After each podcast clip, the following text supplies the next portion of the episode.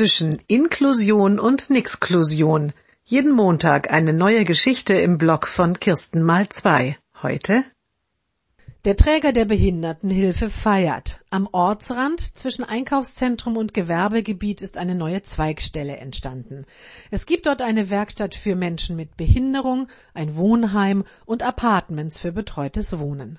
Die Eltern des Mädchens nutzen den Tag der offenen Tür, um sich den Komplex genauer anzuschauen. Die Werkstatträume sind modern und hell mit großen Fenstern. Es gibt eine Cafeteria und einen Hof mit Blumenwiese und Gartenbänken hinter dem Haus. Super, nicht wahr? Die Mitarbeiterin, die die Eltern herumführt, ist begeistert. Und schauen Sie sich das hier an. Der Ausgang des Wohngebäudes und der Eingang zur Werkstatt sind nur ein paar Meter auseinander. Wir müssen nur noch ein Glasdach über den Weg bauen, dann können die Bewohner in Hausschuhen zu ihrem Arbeitsplatz kommen. Ist das nicht wunderbar für Ihre Tochter, wenn sie erwachsen ist? Die Eltern sagen erst einmal nichts.